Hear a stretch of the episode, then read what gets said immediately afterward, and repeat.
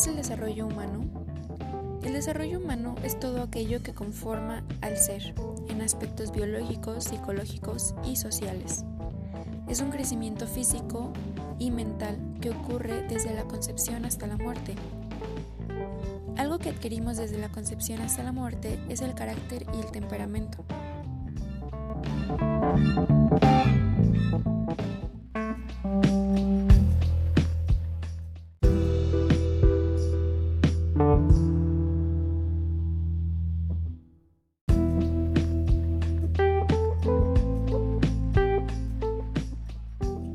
¿Qué es el carácter y el temperamento? Pues el carácter es el modo en el que el individuo reacciona habitualmente a cierto tipo de estímulos o situaciones determinadas, considerando como típico de un perfil, que es, en otras palabras, caracterización o inclinación dentro de las cuales encajan otros individuos. El carácter es cambiante y adquirido desde el nacimiento hasta la muerte.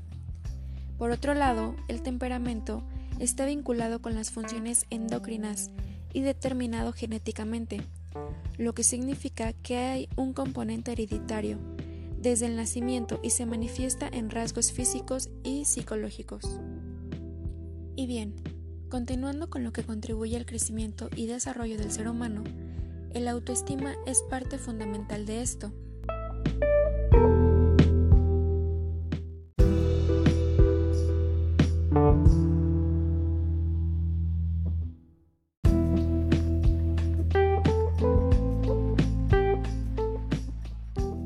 ¿Por qué la autoestima es relevante en el desarrollo humano? Pues la autoestima es el afecto y aprecio que se tiene de uno mismo, la percepción, evaluación, pensamiento y sentimientos hacia uno, y en pocas palabras es el valor que se tiene de sí. El autoestima es influenciado por nuestro ambiente social, como familia, amigos, trabajo, etc., y las emociones que éste genere. Tenemos dos tipos de autoestima, las cuales son autoestima baja y autoestima alta. Algunas personas pueden tener una autoestima alta en ciertas áreas o capacidades físicas o intelectuales, pero sentir baja autoestima en otras situaciones, donde no se consideren aptos o seguros. El autoestima alta se caracteriza por, ser, por tener confianza en sus capacidades y así tomar decisiones, enfrentarse a situaciones donde saben con certeza que se obtendrá el éxito, el autoestima baja se caracteriza por la sensación de inseguridad e insatisfacción a las críticas de otros. No se es asertivo con reclamar sus derechos, es decir, preferir aguantar malos tratos o algo indeseable por no externar las molestias. La autoestima baja puede ocasionar tratar de agradar a los demás para recibir aceptación o aumentar el autoestima.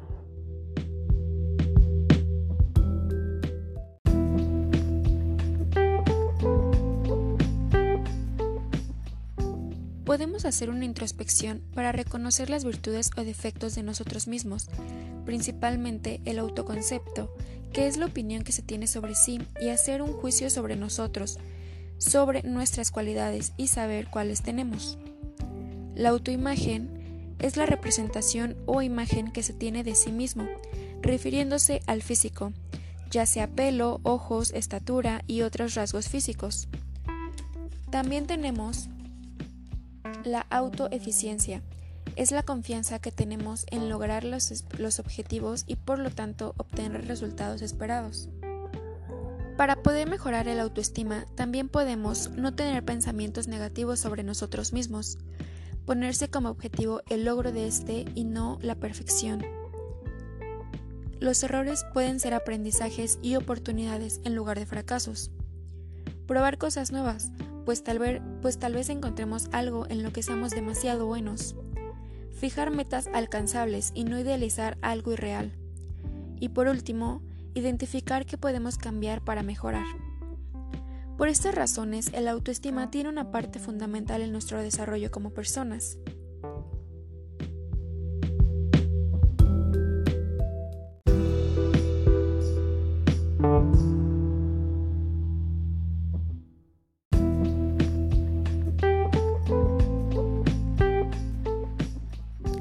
Embargo, el desarrollo humano también se da con las relaciones con otros, es decir, las relaciones sociales, y en este sentido entra la comunicación asertiva.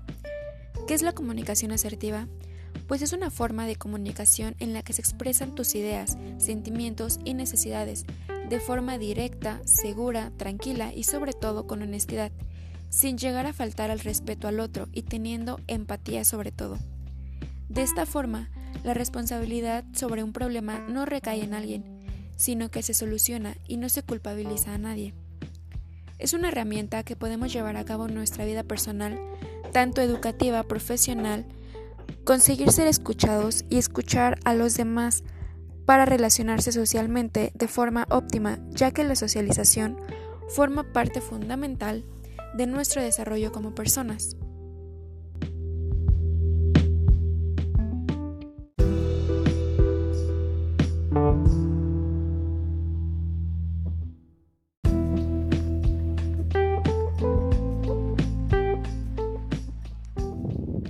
Continuando con las cosas que contribuyen al desarrollo humano, se ha hablado desde la parte emocional tanto social.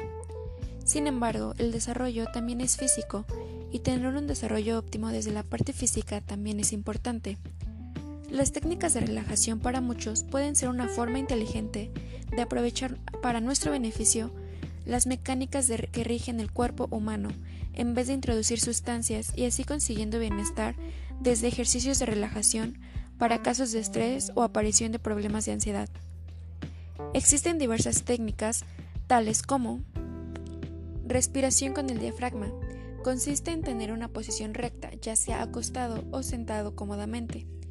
Poner la palma sobre el pecho y dirigir la atención a la respiración, la cual consiste en inhalaciones de 5 segundos y exhalaciones también de 5 segundos.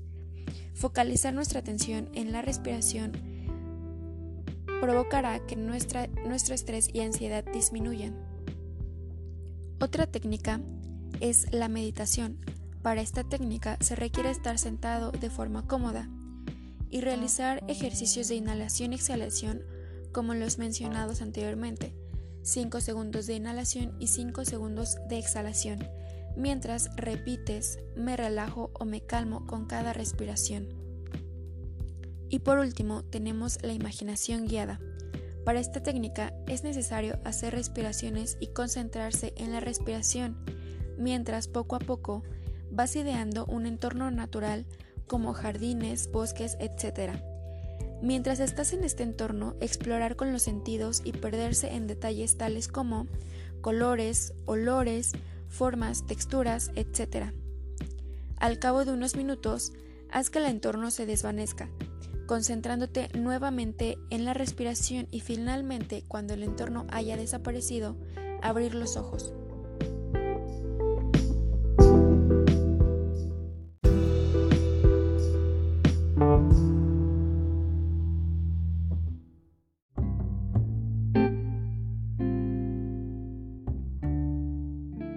El desarrollo humano, como podemos observar, se conforma desde las partes biológicas tanto las partes sociales y psicológicas. Todo lo mencionado tiene características sociales, psicológicas y biológicas que determinan una personalidad y un desarrollo del ser humano. El desarrollo es cambiante y por lo tanto se modifica mediante las cosas que el ser humano va aprendiendo y va adquiriendo de su entorno.